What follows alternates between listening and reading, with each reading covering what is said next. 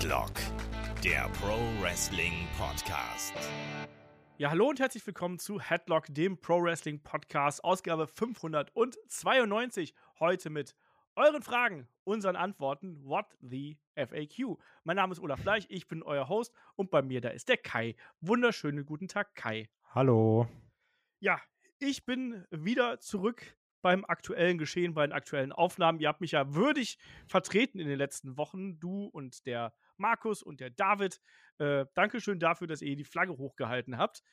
Und äh, ja, die Leute hatten ja auch Spaß mit euch. Also ich habe schon gesehen hier Davids äh, YouTube-Aufrufe. Ich glaube, das ist sein neues, äh, sein neuer Lebensinhalt. Ja, ich, ich, ich, war ja auch nicht im Thema. Das ist ja so ein Markus David, wir machen vier Stunden AW-Review. Ding.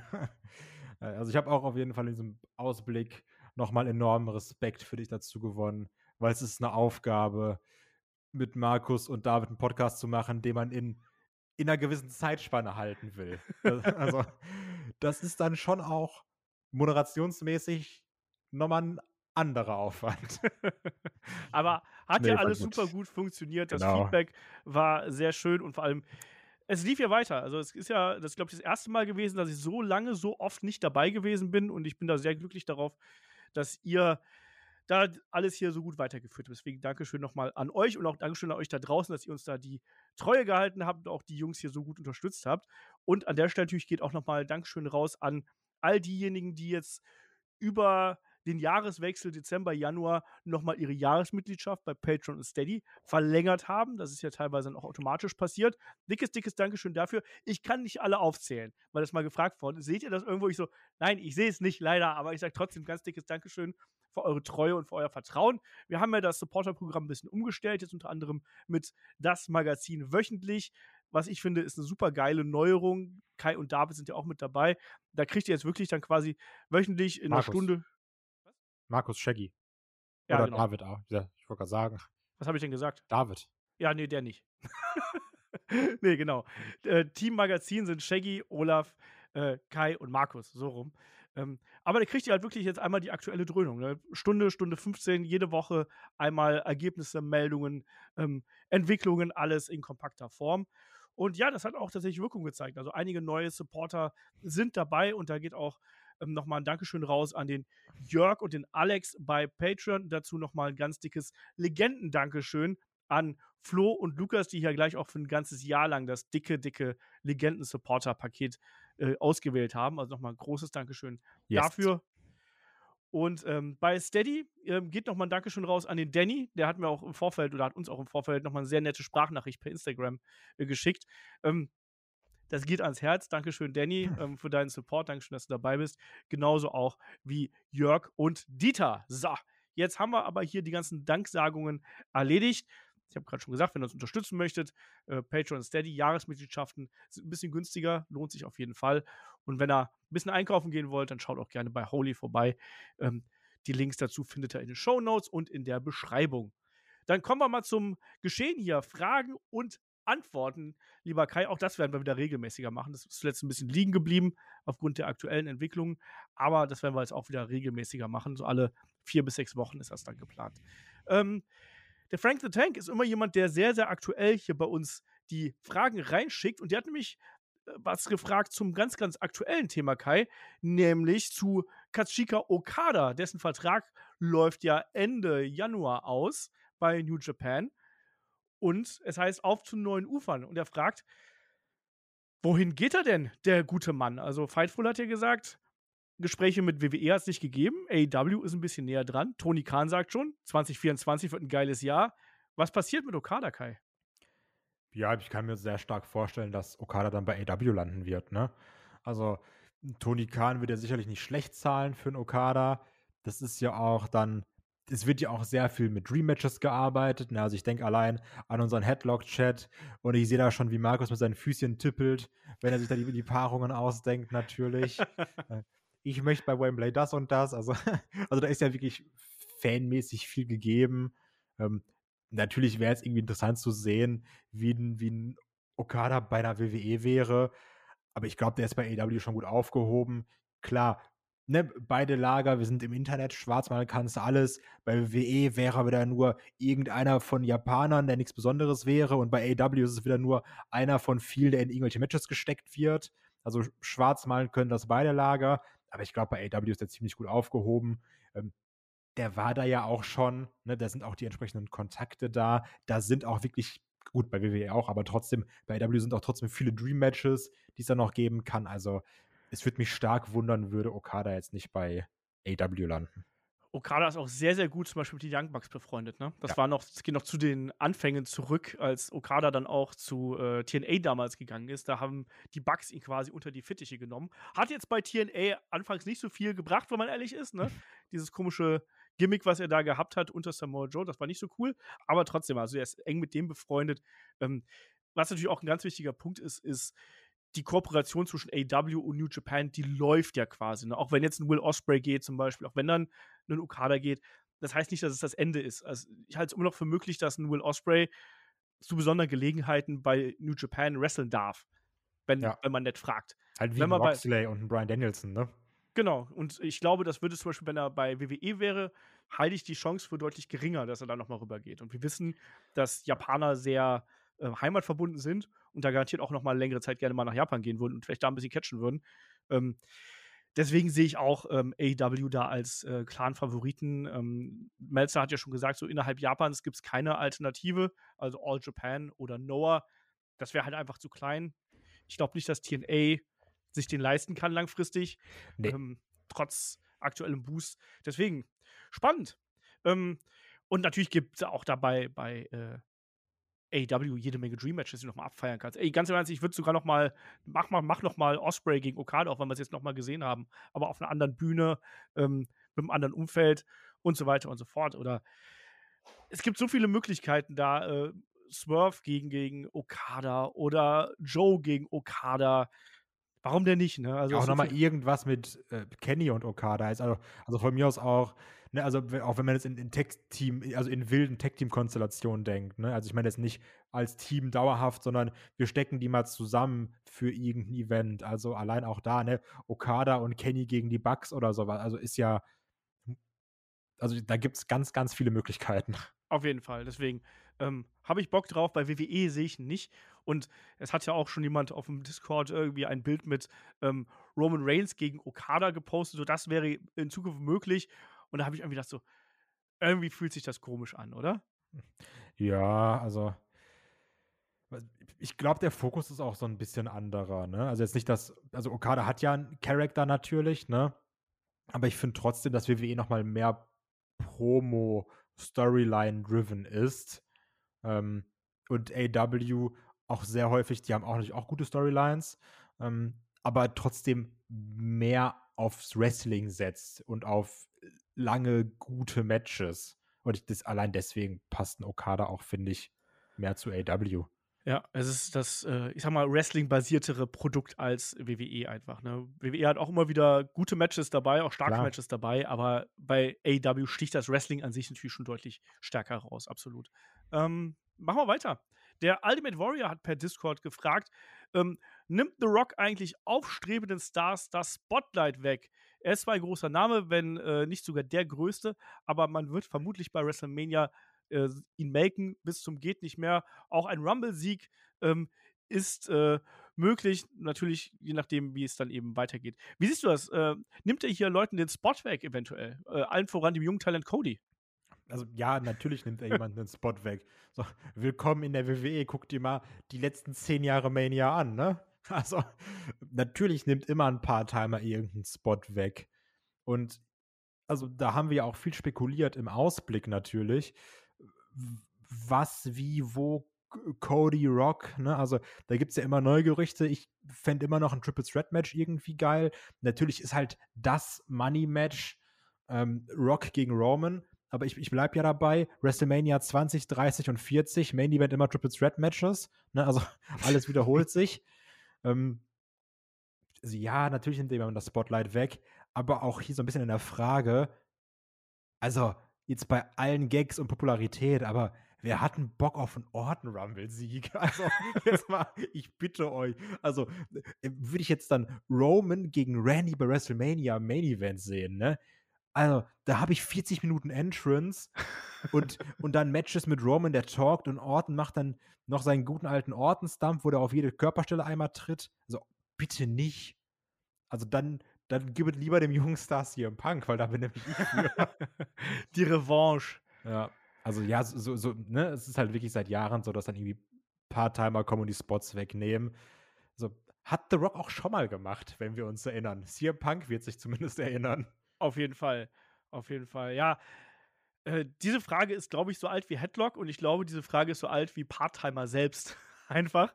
Ähm, klar, wenn so ein großer Name zurückkommt und äh, man die Möglichkeit hat, mit dem zusammenzuarbeiten, dass man das als WWE nutzt, ist absolut logisch. Äh, The Rock gegen Roman Reigns oder The Rock gegen Roman Reigns gegen Cody, das sind halt die größten Paare, die du liefern kannst.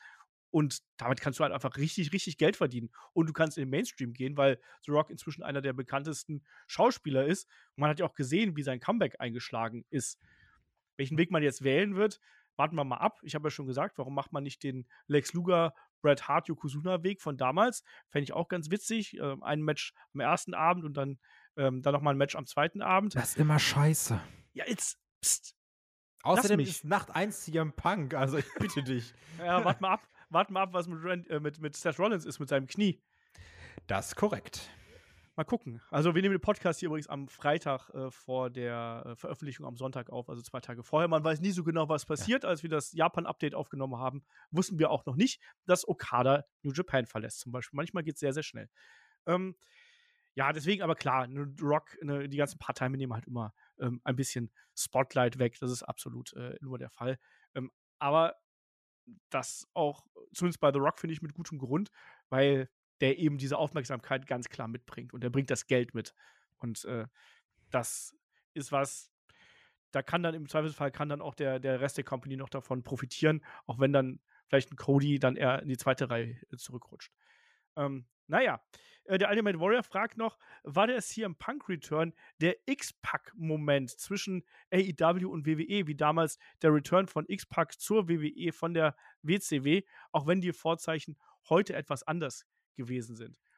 Kai, ich muss dich erstmal fragen, das war vor deiner Zeit. Kennst du die Geschichte mit X-Pack? Nope. Okay, ähm, das war nach WrestleMania 14 Shawn Michaels gegen äh, Steve Austin, Shawn Michaels verletzt weg ähm, und dann äh, war ja quasi die Generation X am Boden. X-Pack äh, wurde dann zurückgeholt. Ähm, Triple H hat ihn dann präsentiert als, das ist einer äh, von meinem Blut, ne? wenn, wenn alles um dich herum zusammenbricht, wohin gehst du dann? Du gehst zu deinem Blut, du gehst zu deinen Freunden und hat dann X-Pack zurückgeholt. X-Pack hat dann auch in der Return-Promo nochmal ähm, gegen die WCW geschossen und ist in meinen Augen durchaus jemand, der mit seiner Rolle im Monday Night War so ein bisschen unterschätzt wird. Ich habe das auch damals so gesehen, dass das durchaus wichtig gewesen ist, ähm, weil es auch eine große Überraschung einfach äh, gewesen ist und dann auch natürlich die, die Ex nochmal befeuert hat. Ich finde diesen Vergleich aber ehrlich gesagt nicht so 100% treffend, weil klar, X-Pac hat natürlich auch jede Menge Streit mit Eric Bischoff damals gehabt, aber die CM Punk-Geschichte, die war schon eine andere als bei, als bei X-Pac und äh, auch mit den ganzen Hintergründen, wir bringen noch CM Punk nochmal zurück, wir machen für den nochmal eine Extrawurst mit Collision und sowas. War schon ein bisschen anders. Also CM Punk hat auch eine andere Stellung gehabt. Deswegen, nee, ich sehe das schon als großen Wechsel, aber ich würde da auch nicht zu so viel reininterpretieren. Das ist, das ist ein Geschäft und, und Geld. Genau. ja. ja. Und CM Punk muss auch gucken, wo er bleibt ähm, wenn, wenn der jetzt noch mal sechs Jahre auf seinen äh, Return gewartet hätte, dann wäre der Name nicht mehr so heiß gewesen, weil er Mitte, Mitte 50 gewesen wäre. Also kann ich mal jetzt gucken, wo er bleibt. So geldmäßig natürlich nicht. Ne? Ich glaube, der hat auch schon mehrfach ausgesorgt, ne? Aber so den Paycheck und natürlich auch da ganz klar das Bauchpinseln und das Ego-Pinseln nimmt man natürlich auch gerne mit, ne? Ja, ähm, ja, ja, aber deswegen ähm, sehe ich nicht ganz so, sehe ich nicht ganz so krass und das war ein ganz normaler Wechsel, ähm, wie wir es jetzt auch bei Adam Copeland gesehen haben beim Brian Daniels, nur dass eben bei CM Punk im Vorfeld einfach viel mehr Getöse äh, gewesen ist. Aber ich sehe da nicht diese politische Tragweite eines, eines X-Pack, wie es damals gewesen ist. Ähm, wir haben zwei interessante Fragen, die so ein bisschen in eine, in eine, ganz ähnliche Richtung abzielen, nur auf umgekehrten Seiten. Auf der einen Seite haben wir die Frage vom Torben per Mail. Der hat gefragt, die WWE hat letztes Jahr einige äh, Wrestler zurückgeholt. Die Good Brothers, Karrion Cross, Braun Strowman. Ähm, ist eigentlich irgendwer von denen wirklich eingeschlagen? Ich verfolge WWE eher, am Rand, aber gefühlt hat es keiner von denen wieder ins Main Event geschafft, oder täusche ich mich? Das korrekt. Liegt auch daran, dass Carl Anders einer der langweiligsten Wrestler und Charakter auf der Welt ist. Ähm, Carrion Cross kann diese Fackel ohne Probleme übernehmen. Hallo, der hat jetzt hier The Testament. Ja, hat Final Testament, Entschuldigung. Das Testament, das ist auch scheiße. Also, also wie, ey, Carrion Cross, ne? Lecco Fano, der ist langweilig. Also wirklich, gib mir gar nichts und davon eine ganze Menge. Wenn der anpackt, ist, werden zwei loslassen. Und Braun Strowman, ich, hat er sich nicht auch mal verletzt oder sowas? Ja, ja. Ich weiß es gar nicht, ne? Der hat eine Nackenfusions-OP äh, äh, ja. hinter sich und deswegen. Die klassische Wrestler-OP, könnte man schon fast sagen. Ja. Ja, und ähm, also, falls es irgendjemand noch mal irgendwo hinschaffen würde, dann wäre es ein Braun Strowman. Ich glaube aber auch den kannst du jetzt so ein bisschen als Attraction mitnehmen. Ne? Also, den kannst du auch bei jeder Hausschau rauspacken. Die sind so, Alter, der ist 4,80 Meter groß, heftiger Typ. Für sowas. Aber, ne, also prinzipiell bin ich beim Torben so, nee, davon ist keiner wirklich eingeschlagen. Nee, nicht so richtig, ne? Aber man muss auch sagen, dass ja auch schon bei den Entlassungen jetzt nicht die großen Sensationen dabei gewesen sind. Ne? Wir haben damals die große Überraschung gehabt mit einem Bray White, der entlassen worden ist. Auch den hat man wieder zurückgeholt. Ähm, der wäre jetzt jemand, der im Main Event wresteln würde, wenn der nicht tragisch äh, verstorben wäre, muss man ganz klar sagen. Äh, aber, aber klar, ähm, es war nicht, es waren auch nicht so die allergrößten Namen. Ne? Dakota Kai zum Beispiel war ja noch äh, äh dabei. Ähm, aber das sind größtenteils auch wirklich Namen gewesen, die dann eher so in der, äh, der Midcard gelandet sind, auch vorher in der Midcard gewesen sind. Da ging es dann weniger auch darum, ähm, dass du da daraus neue Main-Eventer machst, sondern da ging es eher darum, dass du auch das Roster wieder ein bisschen tiefer machst. Weil das war ja in, der, in, der, in diesen Pandemiezeiten, wo alles äh, entlassen worden ist, was nicht gerade bei fünf auf den Bäumen war. Ähm, das Roster war doch auch ausgedünnt im Prinzip, Kai, oder? Weißt du, wir haben doch da gefühlt jede Woche einen Breaking News Entlassungspodcast gemacht. Ja, ja, das war wirklich auch eine wilde Zeit, ne, muss man ganz klar sagen. Ähm, ja, aber wie du auch sagst, es wurden auch in Anführungsstrichen keine Main Eventer entlassen. Also die, die großen Namen waren dann wirklich noch mit Bray Wyatt und Braun Strowman. Damals, also von denen die auch wieder zurückgeholt wurden. Ja. Und sonst, ja. Deswegen, aber klar, ähm, da hm, waren, waren ein paar Namen dabei, aber selbst wenn ich jetzt mal so die Liste durchgehe, ne, dann, dann äh, Samoa Joe, der, auch der war ja dann später nochmal wieder da. Ähm, Cesaro, bin ich ehrlich, also so, so gerne ich den sehe, ne? Also Cesaro, äh, äh auch bei AW ist jetzt kein Main Eventer. Ja? Nee. Wenn man die zurückgeholt hätte oder sonst irgendwas, ne? Dexter Loomis zum Beispiel, Candice LeRae, alles Ergänzungswrestlerinnen und Wrestler, die wir da ähm, gehabt haben. Insofern, ja, es ist, es ist eben so. Ähm, und dann kam nämlich auch noch eine andere Frage, die so ein bisschen auch in diese Richtung abzielt, allerdings ähm, auf umgekehrten Wege sozusagen, nämlich welche Ex-WWEler haben von ihrem Wechsel zu AEW wirklich profitiert und welche nicht? Welche dieser Wrestler würdet ihr gerne wieder bei WWE sehen, unter der Berücksichtigung, dass Triple H ja jetzt das Booking übernimmt? Wen ich nicht wieder sehen möchte, aber höchstwahrscheinlich nächste Woche sehen werde, ist Andrade. yes, ja. ja. Und die Frage ist natürlich, wo du halt sagst, was heißt profitiert? Also die Frage ist ja, was möchte jemand machen? Also ich glaube halt schon, dass ein Cesaro, also ein Claudio Castagnoli, sich jetzt definitiv viel mehr selbst verwirklichen konnte und auch seine Rolle gefunden hat im Blackpool Combat Club, dann ja auch Ring of Honor Champion geworden ist. Also der hat da seine Sachen erreicht und ich glaube, der ist da auch glücklich und hatte auch, oder was heißt hatte, hat auch weiterhin coole Matches. Ähm, falls das sein Anspruch war oder genau das war, was ihm gefehlt hat, dann ist das gut, weil, also ich finde, wir haben auch so mittlerweile diese Zeit, also um, wo Wrestler nicht mal mehr zwingend sagen, ich habe einfach Bock zu wresteln, wo das eigentlich eher weniger geworden ist, wo gesagt so, ja, ich wrestle halt und ich bin da auch irgendwie gut drin, aber es werden jetzt ja nicht mehr nur noch, es kommen diese Indie-Stars, die sagen, ich liebe diesen Shit, ich habe den auch für 10 Dollar gemacht und jetzt mache ich den eben für ein paar Dollar mehr sondern so dieses, wir machen jetzt eben Stars. Und dann geht es dann darum, du, wenn ich meine Kohle auch verdienen kann, indem ich ein paar Matches weniger und kürzere Matches wrestle, bin ich halt cool mit.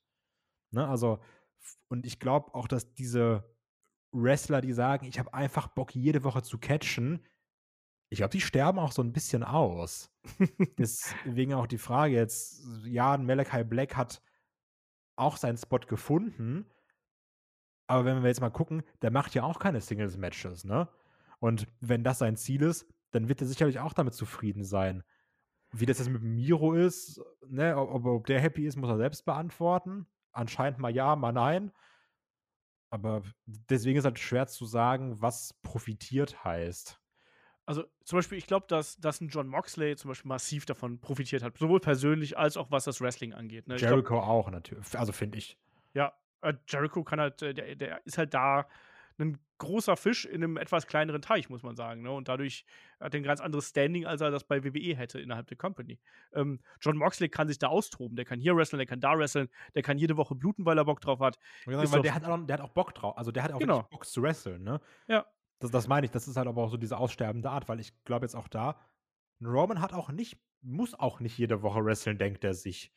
Nö. Weil das ist so diese, ja, ich habe ja halt hier mein Standing und also sowas könnte ja ein Moxley auch auskosten. Er sagte, Junge, ich bin hier der Main Eventer, ich bin hier Main Attraction mit. So, ich muss doch jetzt nicht, keine Ahnung, gegen Dante Martin 20 Minuten catchen. ne? Ähm, wenn ich aber auf jeden Fall hier als äh, jemand anführen möchte, der massiv von Wechsel profitiert hat, ist es Swerve Strickland. Ich glaube nicht, dass der bei WWE in diese Region vorgestoßen wäre, sondern der wäre irgendwo im Midcard-Bereich gewesen. Samoa Joe. Ah. Komisch, dass mir nur die schlechten eingefallen sind, die ganzen guten nicht. Genau, Samoa Joe wäre eben auch noch, wär auch noch einer gewesen, die man Ä hier aufführen kann. FTA. Ja. Zu 1000 Prozent. Ja, auch, auch ein Brian Danielson, finde ich. Der hat jetzt eine andere Position in der Rolle. Der kann das machen, was er, was er will, wo er, wo er wirklich auch Bock drauf hat. Und der kann die langen Matches bestreiten, weil der ist halt ein bekloppter Wrestler. Das muss man einfach so sagen. Der kann da auch noch im Kreativbereich mitarbeiten, kann dann da Backstage mitarbeiten. Ähm, ich glaube, der profitiert da für sich auch für das, was er, was er will. Ne? Ähm, Christian Cage, ich meine, ne, auch der wäre ja, jemand. Ab, absolut, absolut. Also es gibt schon sehr viele, die profitiert haben, ne? Ja. Also gut, natürlich kann man jetzt auch wieder dann sagen, die haben ja auch jeden gesigned, der frei verfügbar war. ne? Also. Nee, aber ja, es gibt schon wirklich viele, die davon profitiert haben, muss man ganz klar sagen. Ja. Aber das ist ja auch gut. Das muss man auch ganz klar sagen, ohne jetzt hier irgendwie immer dieses WWE AEW-Fass nee. aufzumachen. Ne? Es ist äh, absolut wichtig und richtig, dass du hier die Möglichkeit hast, für Wrestler von A nach B zu springen. Früher war das vollkommen gang und gäbe. Und wir sind irgendwie dadurch, dass wir so lange eine Monopolstellung von WWE gehabt haben, war man so geeicht darauf, ja, das ist immer nur bei der einen Company. Ne? Aber gerade diese Wechsel sind doch das, was es geil macht. Das ist doch das, was, was Wrestling dann auch unterhaltsam macht, ohne dass man da gleich in dieses Lagerdenken äh, kommen muss. Das ist ja auch das, was gerade so online sehr, sehr anstrengend ist teilweise. Ja, gut, aber es gibt es halt schon. Ich weiß, es ist immer ne? so. Xbox, PlayStation, Android, Apple. Also, Die Diskussion hatte ich mit meinem Neffen, entschuldige, letzt, über Weihnachten. ne? Immer ich so, du bist doch ein Superhelden-Fan, ne? Äh, hast du schon Spider-Man 2 gespielt auf PS5? Also, nein, ich bin Team Xbox. Es kommt keine, hier kommt, ich, ich will keine Playstation. Ich so, aber das sind doch geile Spiele. Nein, ich will nur Xbox. Leute, die Team sind, mein Take, sind immer zu arm, sich beides zu leisten. nee, das sind die nicht, das kann ich dir sagen. aber, aber ich, auch, das ist, ich hoffe, du wächst da irgendwann wieder raus, weil du verpasst echt äh, viele ja, tolle Sachen. Wollte ich so, gerade sagen, also ja. ja. Und der ist halt 13 und denkt halt schon so. Ne? Ja. Ähm, anderes, anderes Thema. Der guckt selber auch Montana Black. nee, ja, der, der in Frankreich, also ich glaube nicht, dass da Montana Black so groß ist. Montana Black. ja. Ähm, der AIC91 fragt noch, während äh, Triple H überall in der Wrestling-Welt für sein Booking gefeiert wird, geht meiner Meinung nach die Arbeit von Shawn Michaels bei NXT etwas unter. Wie bewertet ihr seine Arbeit bisher? Was hat er gut gemacht und was kann man noch verbessern? Ist natürlich jetzt die Frage, ob der AIC91 dann auch Patreon und Steady hat. Hat er. Oder ob der, dann muss er nämlich doch auch mal gucken, wie, wie auch NXT in unserem Ansehen wieder gewachsen ist. Ne? Mhm. Natürlich wird auch immer gesagt, es ist nicht Black and Gold. natürlich auch von mir. nee, aber also das, das stimmt natürlich. Ne? Also man muss es dann auch nochmal ganz klar sagen, dass auch NXT wirklich auf einem guten Weg ist, dass sich das wieder gefangen hat. Ähm, auch mit interessanten Charakteren mittlerweile. Man sagt so, ach guck mal, dem sehe ich jetzt gerne beim Wachsen zu. Natürlich, klar, bei uns nochmal so ein bisschen diese Verbundenheit auch zu einem Ilya. Natürlich, wo wir sagen, oh, der ist Champ geworden aber also auch da noch mal jetzt mit ein bisschen Abstand, dieses Männer Iron Survivor Match, ne? Das war echt geil. Ja. Also, das habe ich jetzt auch noch mal geguckt seitdem und habe das auch noch mal mehrfach weiterempfohlen an Leute. Das war ein Banger, das hat Spaß gemacht. Gerade für mein TikTok-Reel geschädigtes Hirn, voll praktisch, wenn alle drei Sekunden was passiert. Aber auch die Entwicklung von einem Trick Williams, Ja. von der Tiffany Stratton. Ähm, ja, da ist bei weitem nicht alles Gold fast glänzt, ist im Man Roster aber auch nicht. Ähm, aber es ist trotzdem, gerade auch nachdem viele von uns so schockiert waren über NXT 2.0, was wirklich Müll war, ähm, hat man bei NXT wieder einen echt guten Weg eingeschlagen. Also deswegen Shawn Michaels immer einer von uns gewesen.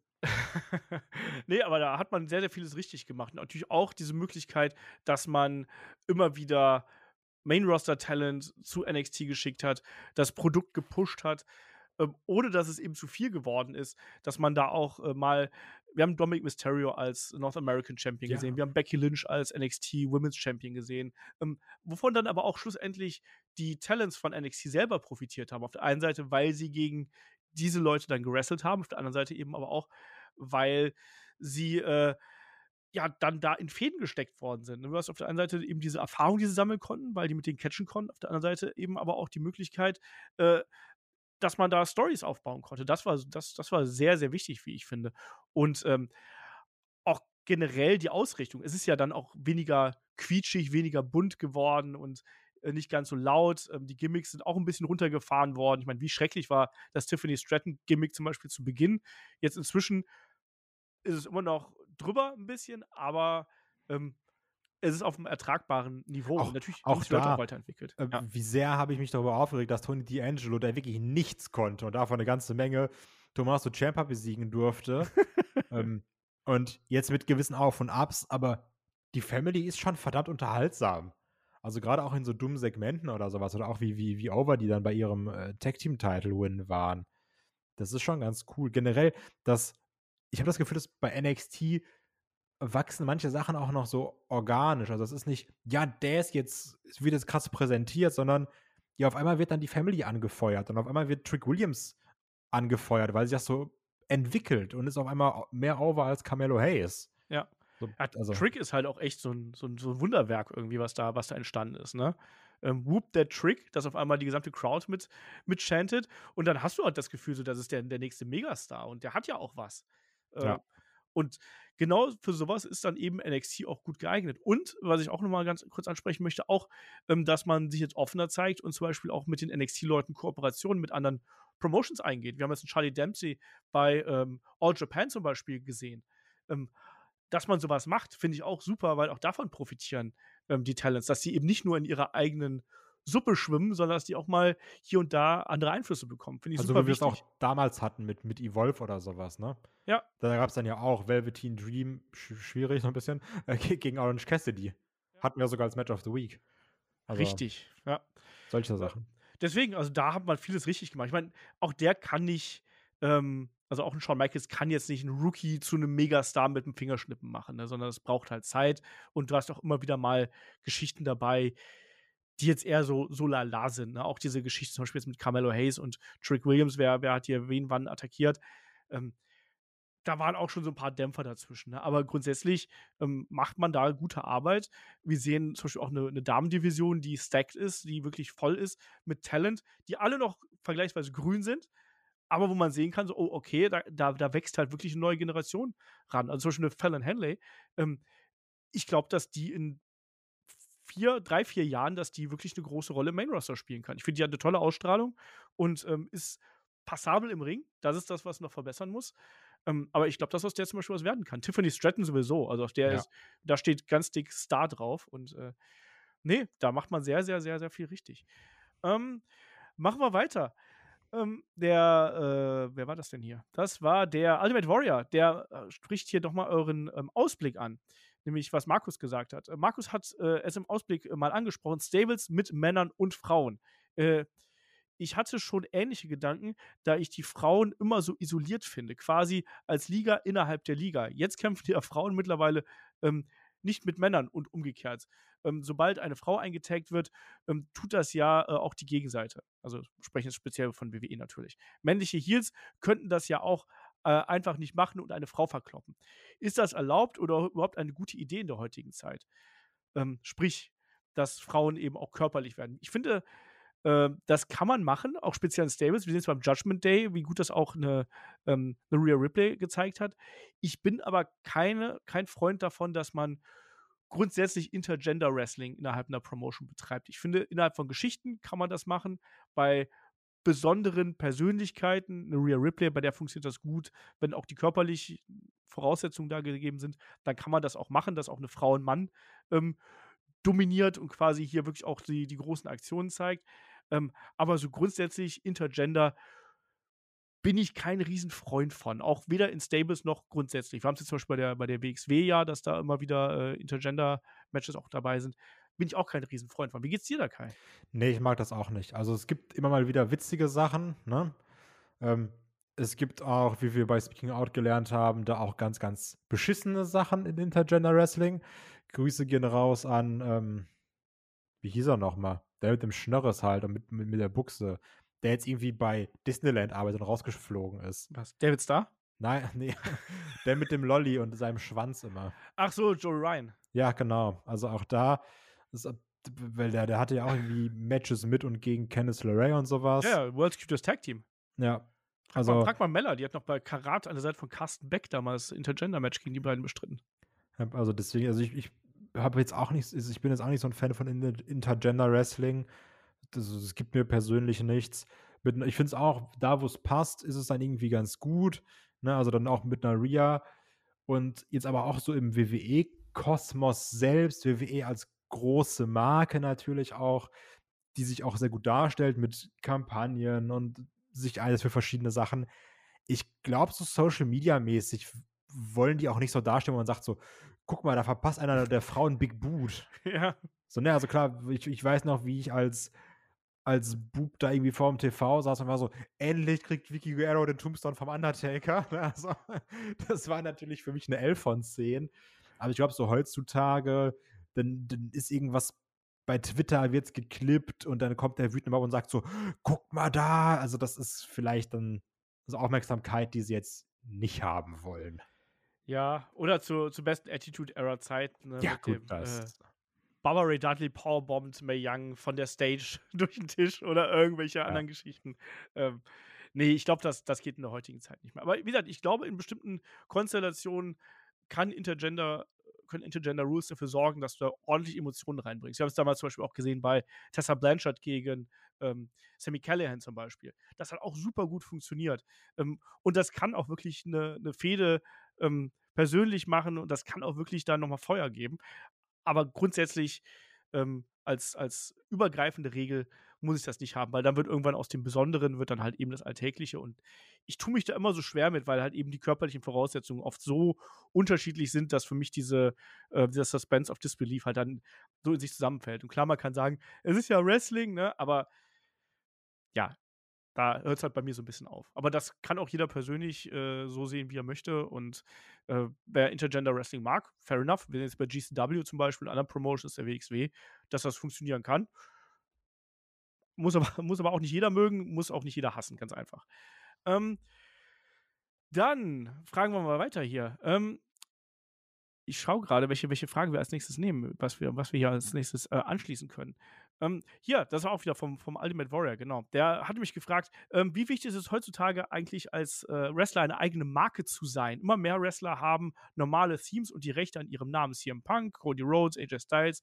So können sie in jeder Liga äh, mit demselben Gimmick auftreten, was einen hohen Wiedererkennungswert hat, Kai.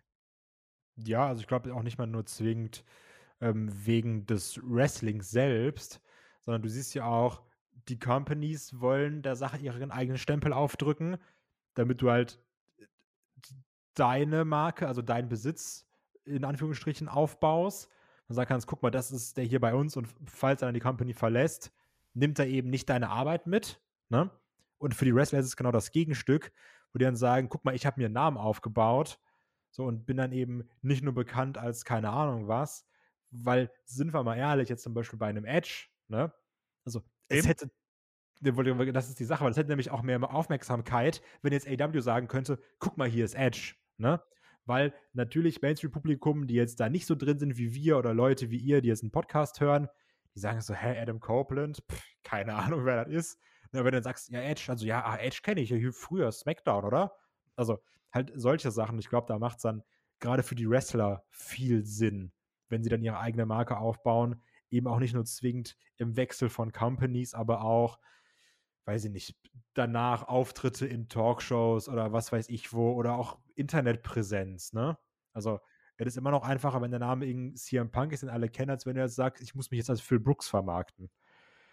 Ja, und auch die Sache mit dem Theme ist ja was, was äh, viele Promoter auch jungen äh, Wrestlern quasi schon an die Hand geben. Ne? Sobald ihr die Möglichkeiten habt, wenn ihr jemanden kennt zum Beispiel, der für euch ein Lied komponieren kann, macht das. Allein damit äh, auch die Veranstalter quasi, wenn sie ähm, die Shows streamen oder auf DVDs verkaufen, wie auch immer, ähm, dass die da wirklich auch ein Produkt haben, was sie einfach nehmen können, ne? was, sie, was sie vermarkten können und was dann auch mit dir zusammenhängt. Also ein Cody ohne Kingdom wäre komisch, oder? Zum Beispiel. Ja. Und Kingdom ne? knallt. Ja, haben wir ja auch noch eine Frage zu. Aber äh, da, da, das wird einfach sehr stark miteinander verwendet. Und natürlich. Und auf der, ja, sorry. Nee, und natürlich sind Wrestler heutzutage auch Marken. Ne? Die verkaufen ihr Merch, die, äh, die haben ihre Social-Media-Kanäle, die haben ihre Sponsoren. Absolut, klar sind die eine Marke. Ja. Und auf der anderen Seite natürlich, ähm, wie viele von uns haben gesagt, hä, Gunther, Kacke, das ist doch, ist doch Walter. Und warum haben sie jetzt sein Theme geändert? ne, also, weil, weil das halt für uns war damit sehr, sehr viel verbunden, wenn er die äh, Symphony anging. Da wusstest du, ach du meine Güte, jetzt geht das los. Aber klar, jetzt sagt WWE eben, sollte der irgendwann mal gehen, dann ist er halt nicht Gunther, sondern Walter, ne? Ja. So, und weil wir haben jetzt hier Gunther aufgebaut und in den Recordbooks ist Gunther. Ne? Aber mal ganz im Ernst, hat es irgendjemanden gestört, dass er jetzt Gunther heißt und nicht mehr Walter? Nee, am Anfang halt schon viele, ne? Also da ja. war viel Diskussion drüber, tu nicht so. Ich weiß, also. aber ich habe mich auch drüber aufgeregt, aber, aber ich finde, man hat sich auch irgendwann dran gewöhnt. Ja, klar, also. Mensch ist halt Gewöhnungstier, ne? Also ich habe mich immer noch nicht an das, an das ähm, Entrance gewöhnt, bin ich ganz ehrlich. Also, nee, ich, ich weiß, dass er dann rauskommt, ne? Aber auch da, ich bin so, nee, ich will das anders haben. Ja, das stimmt schon. Das stimmt schon. Der Chris89 fragt per Discord: Wer ist der größere Star außerhalb der Wrestling-Bubble? Edge oder CM Punk? Boah, ist, ist natürlich schwierig zu sagen. Also, ich, ich glaube, also was heißt die Wrestling-Bubble, ne? Also, sind wir die Wrestling-Bubble oder sowas? Weil ich habe es ja auch beim CM Punk-Comeback gesagt ähm, das wird dann ja auch von so NBA-Meme-Seiten und sowas alles geteilt auf Twitter, ne? Und keine Ahnung, was es da alles gab. Irgendwelche Football-Seiten teilen das dann, weil CM Punk eben eine Marke ist, weil CM Punk immer noch CM Punk ist. Mhm. Und auch ganz viele Leute, die dann auch Wrestling mal geguckt haben, dann wieder verloren haben. Das war ja auch dieses Ding. Die haben ja auch 2010, 11 durch dieses Punk-Ding nochmal dazugefunden. Durch diese Punk-Vince McMahon-Cena-Fehde und sind dann wieder ausgestiegen. Aber deswegen kennen die halt CM Punk. Bei einem Edge auf der anderen Seite hast du natürlich das Ding, der spielt dann bei, ich meine, das ist Vikings. Mhm. Äh, mit zum Beispiel ist halt da irgendwie drin. Was CM Punk war bei Heels, hallo? Also. Ja, das ist halt auch dann, ist halt wieder Wrestling-Kosmos, ne? Das ja, meine ich. Also da, ja. da, überschneidet sich die Fanbase relativ stark. Ja, das Klar, stimmt. Punk kennt man jetzt auch im UFC-Kosmos, der wird zwar da auch irgendwie eher geklaut und gemimt, berechtigterweise. Ähm, ich würde jetzt spontan sagen CM Punk. Ja, also ich finde, man, man sieht halt bei den Ratings immer wieder, was für ein Draw ein CM Punk dann doch ist. Also wie viele Leute der zieht, die vorher nicht da gewesen sind. Wie viele Leute der mit rüberbringt. Und diesen Impact hast du bei einem Edge nicht. Das heißt also, ein CM Punk hat irgendwo eine versteckte Fanbase, die, Hallo. wenn er wieder da ist, Achso. Irgendwie, was? Irgendwie gesagt, hallo, ich bin's. Ja, genau. Die hat irgendwie so, ah, wenn CM Punk wieder da ist, so wie du, weißt du? Dann, wenn CM Punk da ist, gucke ich auch AEW. Ne? Ähm, ja. also, deswegen, ich tendiere auch zu, zu CM Punk. Vielleicht auch da ähm, der Faktor, dass sich ja CM Punk so lange rar gemacht hat, dass er so lange weg gewesen ist, während Edge ja wirklich, der war auch, der war auch weg, aber gefühlt war er dann auch immer wieder nochmal da und CM Punk war wirklich komplett von der Bildfläche verschwunden. Vielleicht hat das eben auch nochmal so diese Emotionalität nochmal hochgetrieben. Ich würde auch sagen, ist CM Punk. Aber es ist eine schwierige Frage. Also, Ja. und auch eine, eine emotionale Frage, die kannst du auch nicht messen oder sonst irgendwas. Also, wenn ich die Ratings ranziehe, würde ich sagen, dass es CM Punk einen größeren Einfluss auf die Ratings gehabt hat, als zum Beispiel jetzt Adam Copeland, nachdem er bei AEW debütiert ist. Das stimmt. So. Ähm, ich bin immer so geil, weißt du, ich habe hier dieses Dokument und ich, immer wenn ich antworte, scrolle ich immer so rauf und runter und dann vergesse ich immer, was meine nächste Frage eigentlich gewesen ist.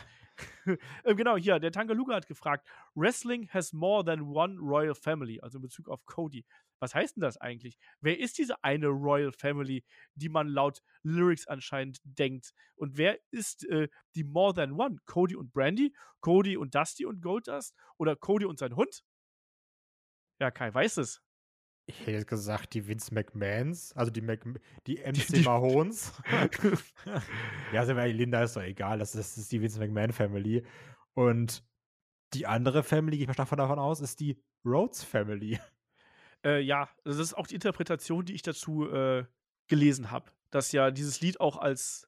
da- da- Das ist ja eine Antwort auf WWE quasi. Das ist halt Lied. das Witzige, also wenn man auch die, die Lyrics anguckt, ne, das ist ja schon viel Geschieße gegen WWE, gerade hier, äh, die took my dream but not my name und sowas alles. Also, ich fand es eigentlich schon, also, das ist ja schon auf so einer Meta-Ebene, dass der mit dem Song, äh, Song dann bei Mania zurückkommt. Also, Es gibt ein Interview mit Cody und äh, Chris Van Fleet, beziehungsweise umgekehrt, Chris Van Fleet mit Cody, ähm, wo Cody sagt, ähm, also A, es gab auch eine andere Version von dem Song. Ähm, und er hat auch äh, diesen Satz, ne, Wrestling has more than one Royal Family, hat er wohl an seinem, an seinem MacBook irgendwie aufgenommen. Und er ist fest davon ausgegangen, dass er das für WWE, für seinen Entrance rausschneiden müsste. Aber die haben es drin gelassen. Weil es halt zu ihm dazugehört. Und weil, mal ehrlich, die meisten achten da halt gar nicht drauf, sondern die sagen, ah, es gibt mehr als eine Royal Family, ist ja geil. Es ist Cody, es sind die Rhodes, ne? die sind auch eine Royal Family. Und es gibt so viele geile Wrestling-Familien, äh, die eine riesengroße äh, Dynastie sind und ein riesengroßes Erbe haben. Aber äh, ich habe auch mal ein bisschen geschaut und die meisten interpretieren das eben als die McMahons sind die quasi die Könige des Wrestlings. übrigens generell, weil du es angesprochen hast, ähm, Chris Van Fleet, viele coole Infos, äh, Ja. äh, Interviews. Also kann man echt auschecken. Ich habe mir dann auch damals natürlich im Rahmen des großen LA Knight Hypes auch sein Interview mit LA Knight angeguckt. Ähm, also da ist schon echt viel Gutes drin. Also das kann ich wirklich empfehlen. Das ist spaßig gemacht. Das ist jetzt auch nicht, die labern auch nicht drei Stunden. Ähm, das ist super angenehm. Ja. Ja, der hat auch eine, eine sehr natürliche Art, wie er mit den Leuten umgeht. Ne? Das macht er halt Ja. wirklich gut. Also, und, und dadurch kriegst du halt eben auch äh, Informationen raus. Der hat eine, Und der ist halt auch Fan. Das merkst Ja, du ja. auch. Ja, also von daher äh, kann man sich auf jeden Fall, kann man sich auf jeden Fall mal geben. Ähm, der Tangoluga fragt noch, was haltet ihr denn eigentlich von Oberfemi, also dem neuen North American Champion bei NXT? So, hat sie mitbekommen mit, ja, der ist 25 und, und dann hat die Mutter darunter bei Instagram kommentiert, so, nee, der ist 22. das war, oder da meinte so eigentlich zu, zu korrigieren und hat ihr nur gesagt so, hör mal, Schatz, ich bin seine Mutter, ich weiß wohl, wie alt der ist. das fand ich ganz charmant. Ich habe es schon im, im Magazin mit Markus gesagt, es ist der bessere Omes. Aber der hat schon eine Wucht äh, in seinen Aktionen. Ne? Ich meine, du merkst, dass da noch so ein bisschen, ich finde, da fehlt noch so ein bisschen Koordination. Der sollte mal ein bisschen mit, mit William Regal ein bisschen trainieren, dass der so ein bisschen ruhiger noch im Ring wird. Aber ich finde so, der hat eine gute Präsenz, der hat Kraft, das auf jeden Fall, und der hat Wumms in seinen Aktionen. Ich bin mal gespannt, wo da der Weg für ihn hinführt, ehrlich gesagt. Also, der ist halt noch, der ist halt noch echt, echt jung. Also von daher, äh, Sky's the limit und er ist natürlich jetzt auch ins kalte Wasser geworfen worden hier mit dem Titelgewinn. Ja. Finde ich aber, genau für sowas ist NXT halt auch da, ne? Probier's halt mal für Ja, diesen eben. Moment. Mach halt, wollte ich, also ist gut. Ja. Äh, dann fragt der Tangaluga noch, NXTs äh, Women's Division hat extrem viele potenzielle zukünftige Megastars, aber nicht jeder kann zum Megastar werden. Äh, wie sieht ihr die Zukunft der Frauen bei WWE? Wird man denen noch mehr Segmente in den Shows geben müssen, ähm, wenn die äh, nach und nach von NXT hochkommen? Ähm, oder werden einfach Leute wie Natalia gecuttet? Ja, das ist natürlich eine gute Frage und ich glaube auch, das weiß man jetzt noch gar nicht. Also genauso wie Tiffany Stratton, ich, also die passt ja auch sehr so in dieses, also ne, das ist ja so die Diva, die passt ja auch in dieses Rollenbild, aber die ist eben auch wirklich gut und talentiert, die hat eine Ausstrahlung und die kann auch wirklich wresteln und die kann auch Leute zu Emotionen bewegen. Und die kann auch Ne? gut zuschlagen. Die kann halt nicht nur Ja. schön, sondern die kann auch mal dreckig. Genau. Und die Frage ist halt aber auch da, wie läuft's dann? Also, ich glaube, wenn uns die letzten Jahre eins gezeigt hat, wie viele auch männliche Megastars haben wir da gesehen, aus denen nix wurde. Ne, also von daher ist die Frage, keine Ahnung, dann holst du hoch, dann sind sie irgendwie im Tech-Team, da muss jeder mal mit Liv Morgan oder Natalia oder, oder Raquel taggen, die auch nicht perfekt, aber die war auch eine Erscheinung bei NXT und die ist jetzt ja auch mittlerweile komplett egal. Also es ist, es ist schwierig. Also ich hätte jetzt auch, ja, die war auch natürlich sehr, sehr, sehr gut. Ich hätte trotzdem bei NXT nicht gedacht, dass aus Bianca Belair jetzt mit einer der Haupt-Megastars wird, dass man da so konsequent den Weg geht, weil wir schon oft gesehen haben, dass Wege auch gegangen wurden und dann hat man mittendrin die Lust verloren. Ja. Ähm, ich glaube, wir werden viele haben, also wenn wir uns jetzt zum Beispiel diese Battle Royale anschauen, äh, die wir jetzt bei NXT gehabt haben, ne, da waren ja extrem viele Frauen dabei, aber ich kann dir sagen, davon, von denen, die dabei gewesen sind, werden noch nicht mal 20% langfristig wahrscheinlich dabei sein. Da wird auch irgendwann wird's noch mal einen Cut geben und die Leute, äh, da werden dann einfach die Leute entlassen, weil man da die Perspektive nicht sieht, weil vielleicht die Entwicklung nicht schnell genug gewesen ist. Dann werden ein paar Leute ins kalte Wasser geworfen, gucken, ob die schwimmen können. Ähm, das wird ein Auswahlprozess sein. Auch dafür ist NXT da und auch dafür sind da die, die äh, weiteren kreativen Entwicklungen da. Ähm, du wirst nicht alle, die jetzt da bei NXT sind, ähm, äh, irgendwo in der Spitze sehen. Das, das geht einfach nicht. Ähm, aber du hast natürlich dann die Möglichkeit, weil de facto ist es halt so, eine Charlotte wird nicht, wird nicht ewig wresteln, eine Becky wird nicht ewig wresteln, ähm, eine Bailey, ähm, klar, du kannst vielleicht noch jetzt Sasha Banks und Naomi wieder zurückholen, wenn, wenn die Bock haben, ne? Dann hast du noch mal ein bisschen frisches Blut drin. Aber ähm, die werden dann auch irgendwann älter und irgendwann musst du da auch wieder frischen Wind reinbringen. Und ähm, du hast da genug Frauen, die du auf jeden Fall damit reinwerfen kannst. Aber es wird auch genauso den Moment geben, wo dann wieder welche gecuttet werden und ähm, entlassen werden oder vielleicht auch dann woanders hingehen einfach. Ne? Das ist ja auch wiederum der, der Punkt. Ne?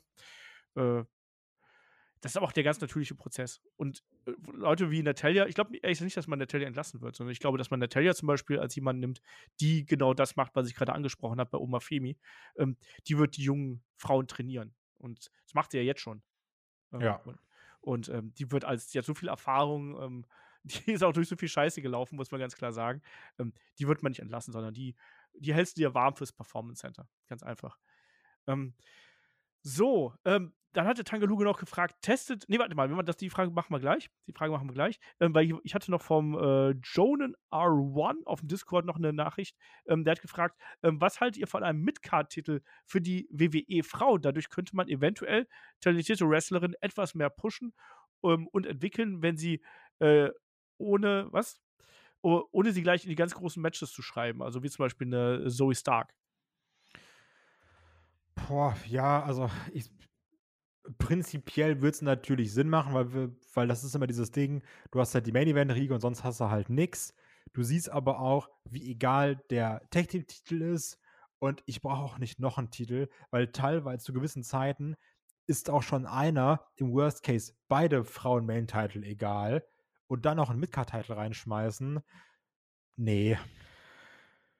Ich finde auch diese Logik, der Titel macht den Star schwierig, weil ich finde eher, dass äh, häufiger ist es so, dass der Charakter und die Story den Star macht. Also bei, bei Gunther zum Beispiel ist es beides, da passt der Charakter zusammen, aber da spielt eben auch ähm, äh, diese Titelregentschaft mit da rein und diese Dominanz, die er ausstrahlt. Ne? Zugleich haben wir, wie viel, wie viel sinnlose US-Title und Intercontinental Title Runs haben wir in den vergangenen Jahren gesehen, wo wir gesagt haben, also Dolph Ziggler ist ja so ein, so ein Dolph Ziggler, Kofi Kingston diese Zeit, weißt du, wo ständig der Titel gewechselt ist und man sich gefragt hat, so, was machen die denn jetzt damit? Ja. Oder, oder, oder, äh, äh, Bad News Barrett und solche Sachen. Ne? Also, wo man, wo die, den Titel bekommen haben, dann hatten die eine kleine Feder, aber eigentlich hast du nichts gemacht. Und ich bin dann eher dafür, ähm, mach halt diese, diese zwei Main-Titles und äh, lass das sozusagen als die große Krönung äh, dastehen. Und äh, versuch aber mit dem Talent, was du da hast, Geschichten zu erzählen. Damit die Persönlichkeit entwickeln, damit die Zuschauer ähm, emotional zu denen einen Draht aufbauen können und dann lasse dann nach oben streben. Weil de facto ist es einfach so, so viele Frauen sind jetzt auch nicht so an der Spitze. Und dadurch, dass du noch dieses Tag-Team-Geschehen hast, kannst du da eben auch die aufstrebenden Leute so ein bisschen parken, sage ich mal. Ne? Ich finde, das macht man jetzt gerade auch wieder ein bisschen besser ähm, ähm, mit, mit Katana Chance und ähm, Caden Carter. Carter. Genau. Ähm, dass man jetzt da auch so ein bisschen diese, diese Verfolgerriege natürlich aus zusammengewürfelten Tag-Teams äh, aufbaut, aber zumindest halt, ne? fühlt sich so an, als ob da was passieren würde. Ja. aber ich, ich tue mich da so schwer, weil dann brauchst du auch wieder zwei Titel, ne? Dann hast du hast auf einen ja, Schlag also, dann ja. tonnenweise Bells und ich. Nee. Das muss ich nicht haben. Muss ich nicht nee. haben. Ähm, und ein Belt ist halt dann auch Blödsinn, weil dann hast du eben zwei Roster. Hey. Ähm, der Tangaluga hat gefragt, testet WWE wirklich auf Steroide? Und falls nein, warum wurde dann Roman Reigns 2016 suspendiert? Ähm, und falls ja, ähm, warum existiert dann ein Körper, wie Bobby Lashley ihn hat?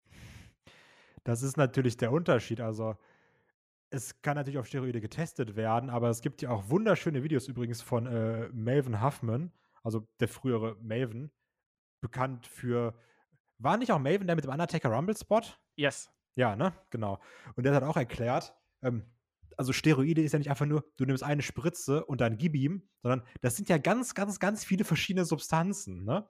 Und für ganz viele hast du dann natürlich, du nimmst sie ja nicht illegal, du hast dafür ein ärztliches Attest. Ähm, da hat man auch die richtigen Ärzte für, weil auch ein Melvin hat dann auch, also hat er auch wirklich ein Video drüber und sagt dann halt auch selbst eben, alles, was ich genommen habe, weil du nimmst eben nicht nur eine Sache, er hat auch verschiedene Sachen dann aufgezählt, hat er gesagt, die wurden mir alle verschrieben. Also ich habe für alles einen Attest gehabt, dass ich die nehmen darf. Und ähm, Roman wurde, glaube ich, damals dann irgendwie suspendiert, weil er Adderall genommen hat. Das ist halt so ein so Performance Enhancing, also du hast einfach quasi mehr Puste. Und wenn du dafür dann keine, ähm, ja, kein Attest hast, dann verstößt du gegen die Wellness Policy. Also, das ist genauso wie, dass jeder Liverpool-Spieler Asthma hat und deswegen Asthma-Medikamente nimmt. also, sowas ist es dann eben, weil natürlich wird da gestofft. Ne? Und so, auch bei allen Sachen, wenn wir Leute nicht glauben wollen, auch ein MJF, der verletzt ist und da muskulöser zurückkommt. Das geht auch nicht mit Hühnchen und Reis. Oder AJ Styles und Randy Orton und sowas. Ne? ja, genau, natürlich, alle. Also auch da, auch wenn Leute nicht hören wollen, auch ein Tommaso Ciampa. Du kommst nicht aus der Neck Fusion Surgery und bist auf einmal komplett lean as fuck und doppelt so breit wie vorher. Im Normalfall funktioniert das nicht so. Nee, also das ist ja, der gehört ja da auch teilweise wirklich zur Therapie mit dazu, dass du eben schneller wieder fit wirst aufgrund von Steroiden. Das ist, das ist ja einer der positiven Effekte von Steroiden, ja. abseits der negativen Effekte. Ja, genau, also ne? du regenerierst ja schneller. Du ne? also regenerierst also schneller, ja genau. Auch genommen. Ja, also. ne, die, die, haben ja durchaus da einen Sinn und Zweck und deswegen ähm, ist das da auch durchaus gang und gäbe. Ne? Und klar, dazu kommt natürlich auch der Faktor, dass du im Vergleich zu äh, dem regulären Wrestler-Alltag die ganze Zeit an einem Ort bist. Du kannst natürlich auch intensiver trainieren und klar wirst du dann, baust du dann mehr auf. Ne? Aber wie Kai gerade schon gesagt hat, ähm, da gibt es auch verschiedene äh, Mittel. Es gibt ist auch so, dass man so verschiedene Cycles quasi dann nehmen muss. Oder die nehmen ja auch nicht durchgängig, sondern die nehmen ja so für eine gewisse Zeit und dann ja. hören sie wieder auf. Genau. Oder? Und dann nehmen sie mal wieder und dann wieder. Also, du siehst es ja auch, wie sich manche Körper verändern. Also, ja. ne, das ist ja, also, das hat ja auch einen Grund, dass wenn du mal gerade dir so ältere Events aus den 80er, 90ern anguckst, die haben ja alle den gleichen Körper. Also, die haben ja alle die, die gleichen Muskelpartien. Das ja. ist ja nicht wie, wie heutzutage, wo du sagst, ah, ein Rollins ist anders muskulös als keine Ahnung wer oder sowas, ne? Nur wenn du gerade so in die 90er guckst, das ist halt alles die gleiche Suppe gewesen. Deswegen sehen die auch alle gleich aus. So ein bisschen Genetik jetzt mal rausgenommen. Ähm, deswegen, und auch da, so egal wie diszipliniert jemand ist, mit Ende 40 siehst du nicht so aus wie Bobby Lashley. Und auch ein The Rock sieht auch mit seinem Alter nicht so aus, wie er jetzt aussieht, wenn er nicht ein bisschen nachhelfen würde. Und die Sache ist da eben auch bei der Wellness Policy, solange du es halt nachweisen kannst und sagst, hier, nee, es ist mir verschrieben worden, ist es halt cool ohnehin muss man da mal schauen. Ich habe auch letztens gesehen, dass äh, auch bei der UFC die ähm, Wellness Policy, quasi das Drug Testing geändert. Das wird einfach ist. geliftet. Ja, genau. das, ist, das ist richtig dumm. Also gerade auch in so einem Combat-Sport, wo du sagst, ja, der kann jetzt einfach stoffen und dann haut ihn mit Dollar gegen Kopf. Also, das ist so ein bisschen blöd. Also auch gerade jetzt die Vorher-Nachher-Bilder von dem Conor McGregor und sowas. Ist schon schwierig. Ja, na, ne? also deswegen es wird getestet, aber hier und da dann eben anders und auf andere Stoffe und so weiter und so fort. Also, Übrigens, beim Bodybuilding wird auch getestet, ne? Also. und von daher, also. Ja, und dazu muss man auch sagen, Kai, du beschäftigst dich ja auch mit, mit solchen Geschichten. Also nicht, dass du stoffen würdest, aber du beschäftigst dich ja durchaus mit, mit Bodybuilding, mit körperlicher Weiterentwicklung und solche Geschichten. Ja, eben. Aber also wirklich auch, ja. aber wirklich auch da nochmal, also ich kann auch wirklich sehr den, generell so diesen Kanal von äh, Maven empfehlen. Der, der ist wirklich echt gut und der erzählt das auch super angenehm. Ja. Es wurde auch letztens noch mal gefragt, ob es ähm, Kanäle gibt über, über äh, Analysen von Wrestlern, quasi über Geschehnisse. Und da habe ich auch den Kanal von Steve Richards übrigens mal hervorgehoben. Ne? Den mag ich auch sehr gern. Aber die beiden sind gerade so, das sind gerade so ein bisschen die YouTube-Aufsteiger, habe ich das Gefühl. Ja, Die, ich finde es äh, auch krass, also gerade bei so einem Maven, ich dachte ja gut, der hat so seine fünf, sechs Themen, die er dann erzählen kann und dann ist es egal.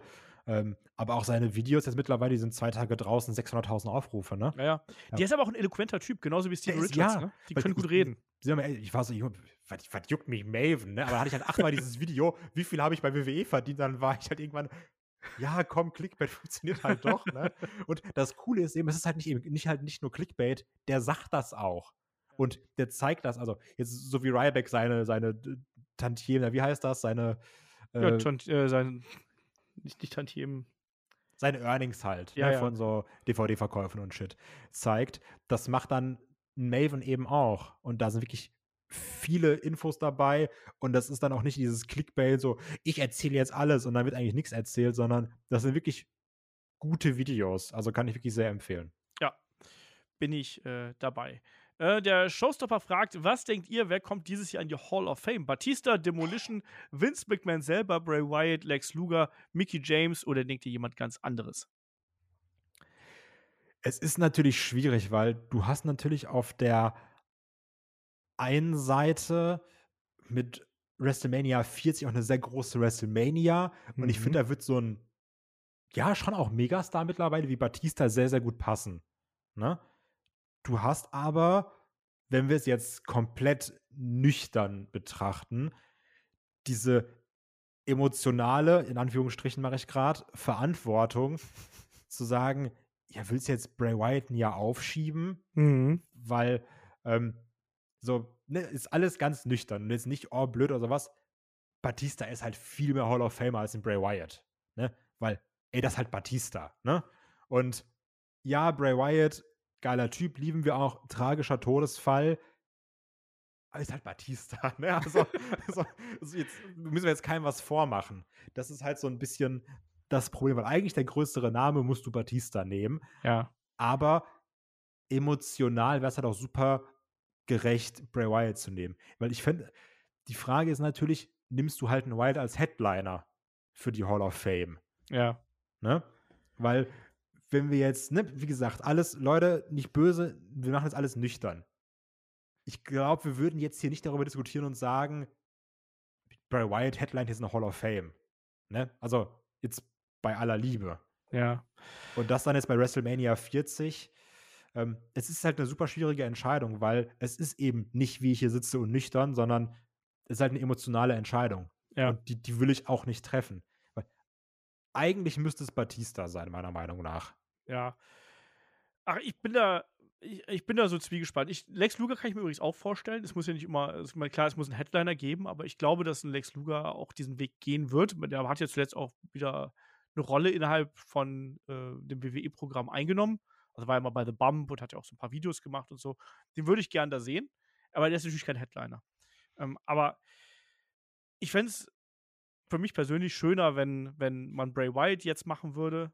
Und Batista kann auch noch ein Jahr warten. Der war doch schon für 2020 angekündigt, oder?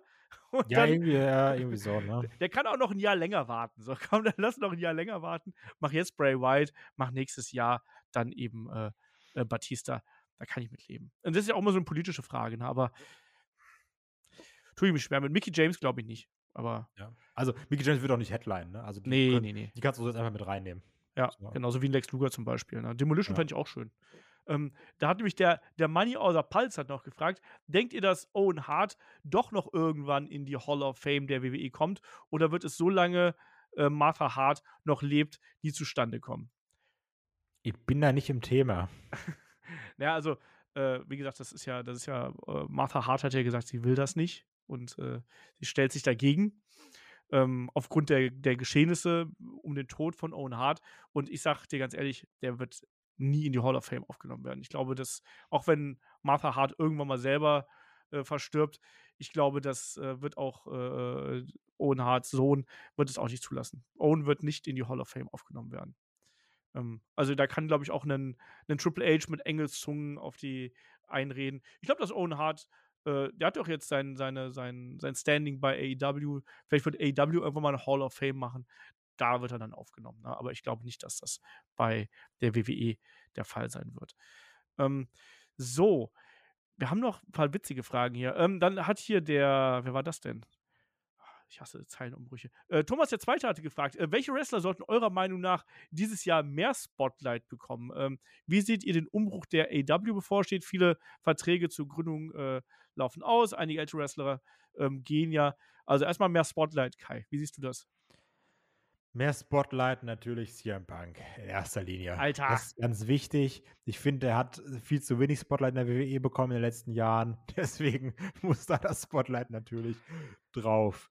Ähm, ich freue mich auf mehr Spotlight für Ilya. Ja. Weil ich fand es immer noch schade, dass das eine Match, wo er sich den Belt holt, nicht Main Event war. Also klar, natürlich war dann eben Becky gegen Valkyria, glaube ich.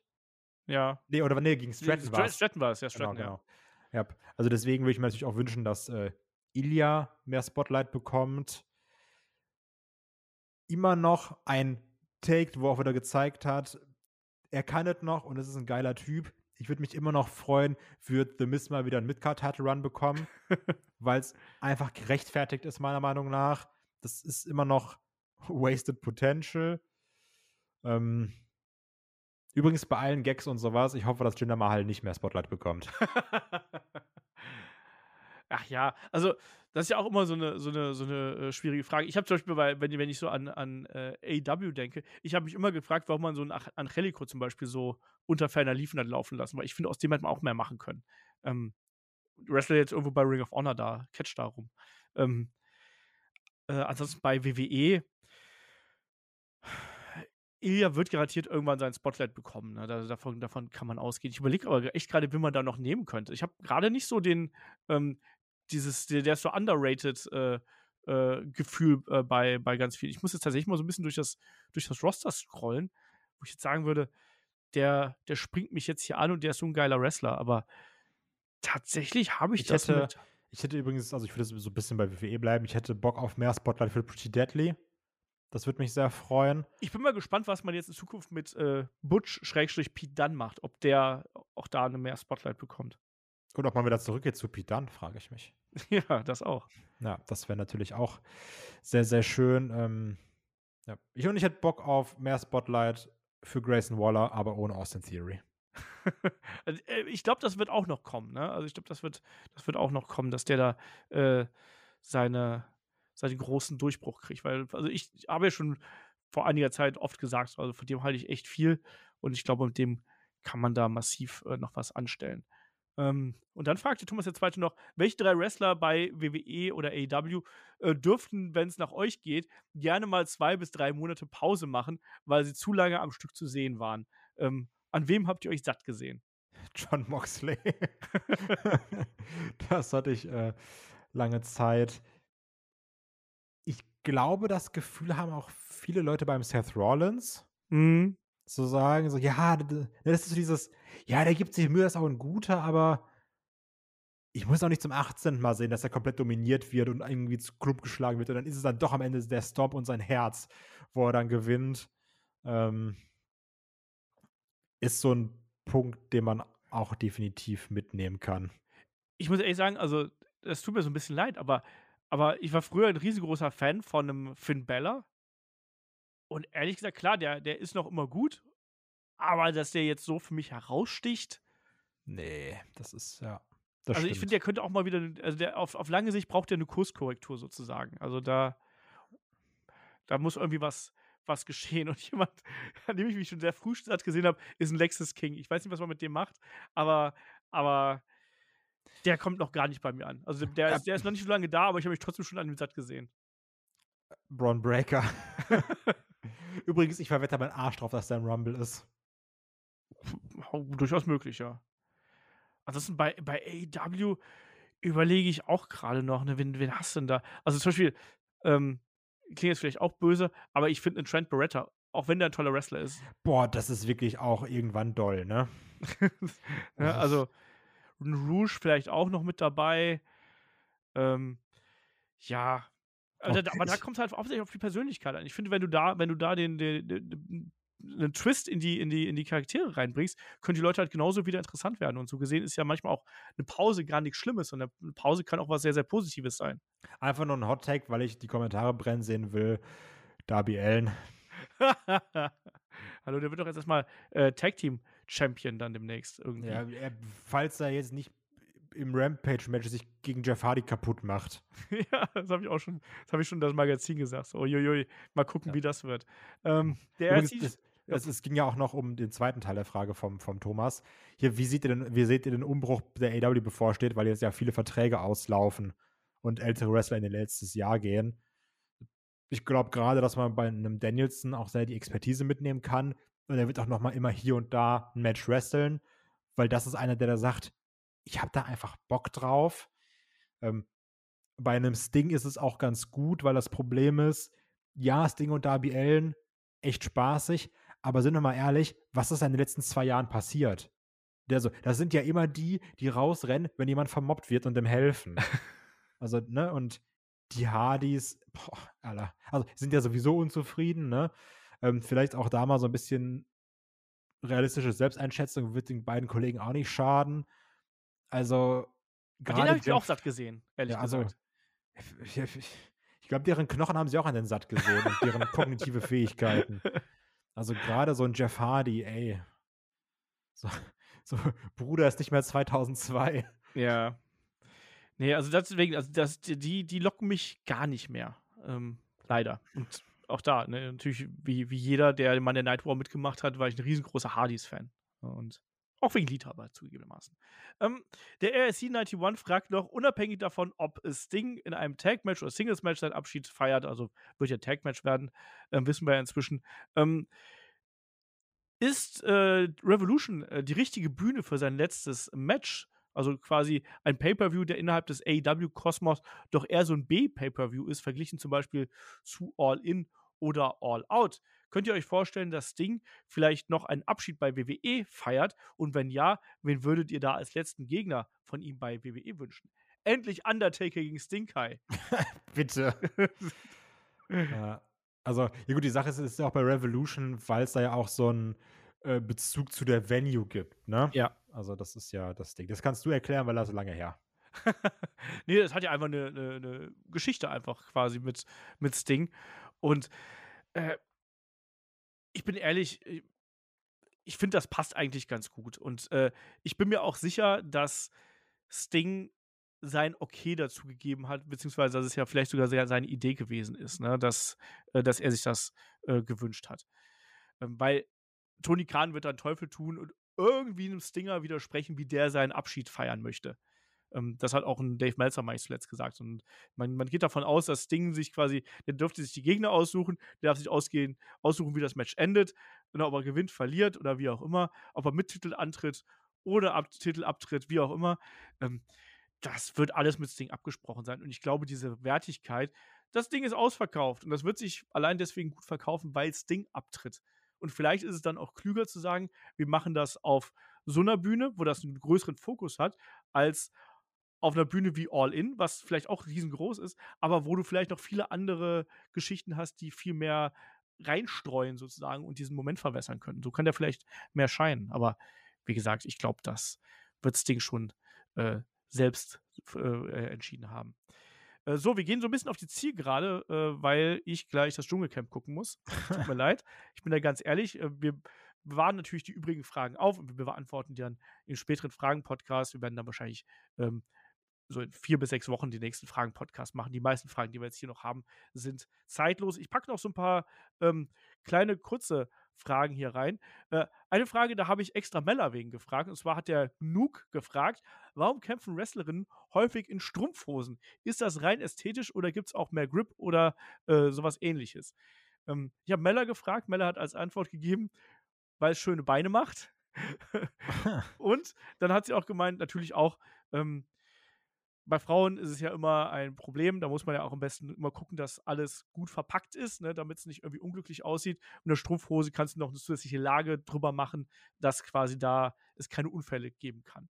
Ne, aber hauptsächlich ist es tatsächlich ähm, ästhetischer Natur. Ähm, und äh, er hat dann auch gefragt hier, haben bei Männern lange Hosen irgendwelche Vorteile gegenüber den Badebutzen? Ich glaube nicht. Ich glaube, das geht einfach nur darum, wie man besser aussieht, wie die Beine dicker aussehen, oder? Das stimmt. Ich habe mich häufig gefragt, warum so viele Männer einen Tanga tragen, wenn die wresteln. Aber das ist ja, glaube ich, irgendwie, damit sie das nicht so abzeichnen an den Buchsen. Ja, ja. Das hat man schon mal irgendwie bei, bei einem AJ oder sowas gesehen. ich glaube, ja. weil die halt relativ eng anliegen, natürlich, die Dinger, und dann wird es halt deine Unterbuchs da drunter sehen. Das stimmt, das stimmt. Ähm, und wir haben noch so ein paar mehr Modefragen hier. Der, der Real Sebastian hat noch gefragt, ähm, äh, gibt, beziehungsweise gab es eigentlich einen Grund, wieso Wrestler der alten Garde ihre Kneepads häufig nicht, nicht über dem Knie, sondern am Schienbein oberhalb der Stiefel getragen haben. Also Ric Flair, Dave Boy Smith zum Beispiel. Auch da habe ich mal die Männer zu äh, befragt und ihre Antwort war nur, das habe ich mich auch schon gefragt. Und das war nicht besonders hilfreich. Ähm, meine Theorie, ich weiß es nicht, ist vielleicht kaschieren die damit ihre dünnen Waden. Also gerade so diese alte Garde, die so einen riesen Oberkörper hat, die dann aber keinen Bock auf Leg Day haben. Und dann, dann machst du halt die Kneepads so ein bisschen tiefer, damit du dickere Beine hast. Kann sein. Was ich aber sagen muss, mir ist es auch häufig so im, im europäischen Wrestling aufgefallen, dass da generell ohne Kneepads gewrestelt wird. Und gerade durch das Produkt, was ich sonst immer so sehe, ich finde, das sieht viel gefährlicher aus, wenn jemand ohne Kneepads wrestelt. Das stimmt. Das stimmt so. auch. Ric Flair hat es ja auch gerne mal in so Matches gemacht, wo es besonders heiß herging, dass er quasi seinen Knee-Drop dann ohne Kneepad gezeigt, wo sich dann nochmal das Kneepad runtergezogen hat. Also auch da irgendwie äh, Gunther, Ilya sieht man das häufiger. Bei Pete Dunne war es manchmal, glaube ich, so, weil ich erinnere mich daran, dass er sein, sein, seine Kniescheibe tätowiert hat. Deswegen weiß ich das. Richtig, ja. ja. Also ähm, ich finde, es sieht immer gefährlicher aus. Ja, weshalb ich hier auf dickere Beine komme, ist schlicht und ergreifend deswegen, weil ich habe letztens ein Interview oder Podcast mit Shane Douglas gesehen und da wurde ja darauf angesprochen, dass er ja immer so Fransen an den, an den Beinen getragen hat, ne? Oder an den, an den Schuhen getragen hat. Und äh, warum er das gemacht hat. Und da hat er geantwortet, ja, das lag daran, ähm, ich habe halt auch Beine trainiert, aber ich habe keine dicken Waden bekommen. Und diese Fransen waren eine gute Methode, um sozusagen das zu kaschieren, dass ich einfach dünne Waden gehabt habe. Und ja, finde ich, finde ich äh, auch eine ganz, eine ganz originelle Idee auf jeden Fall. Ähm, dann hat der Real Sebastian noch gefragt, hat es einen Grund, dass man Real Replay bei House-Shows meist ungeschminkt sieht? Das ist mir auch aufgefallen, Kai. Hast du da eine Theorie zu? Vielleicht, weil man sich dann die Zeit spart. Also, das ist ja auch viel Arbeit, ne? Ich habe mich gefragt, so von wegen Hautprobleme, wenn du ständig, also wenn du dich jetzt jeden Tag so mit dazu Das kann auch sein, wenn du dich da immer so zumatschen lässt, dass man auch da sagt, komm, wenn ich schon meinem Körper keine, Ausru äh, keine Ruhe gönne, weil ich hier immer wresteln muss, dann vielleicht wenigstens so ein bisschen meiner Haut. Ja, also das ist halt so, das ist halt so meine Theorie, ne? Das ist eine ähm, schlaue Theorie. Deswegen. Ähm, dann fragt er noch, äh, welchen Move traut ihr euch zuzunehmen? Body Slam oder Vertical Suplex ausgeschlossen? Äh, und von welchem Wrestler eurer Wahl würdet ihr ihn ausführen lassen? Ähm, ich, also zutrauen, alle. Kann, bin einfach ein heftiger Typ. Ähm, ich würde mit der Mick Foley-Antwort gehen und sagen, vom Prime Undertaker, nicht vom jetzigen, dann wäre scheiße. Aber vom Prime Undertaker würde ich mir Tombstone geben lassen, weil Mick Foley ja gesagt hat, ähm, dass er sich dabei sehr, sehr, sehr sicher gefühlt hat. Ja, ja das ist, Prime ist immer ein gutes Stichwort. Ähm, auch da, ich habe letztens ähm, hat beim, beim Maven YouTube-Kanal hat er darüber gesprochen, welche Moves tun wirklich weh und welche merkt man quasi nicht. Und er meinte, ähm, der Figure Four Leglock, auch wenn einem da mit jemand wehtun könnte, ähm, wenn Ric Flair den angesetzt hat, hat man quasi nichts gemerkt. John Cena's STF. ja, genau. ja, gut, da, da, liegt aber John Cena auf dir drauf. Ja, stimmt. Vielleicht finde ich das da geil. okay. Ne? Aber den doppelten Sieg. Deswegen aber Mission Smooth natürlich so also, teilweise einfach, ne? Weil das ist ja wirklich, die müssen ja nur böse aussehen. Eben. Da, da, da kommt es auf die Schauspielerei an. Nee, aber ach, ich will gar keinen Move nehmen, ehrlich gesagt. Ich will das gar nicht.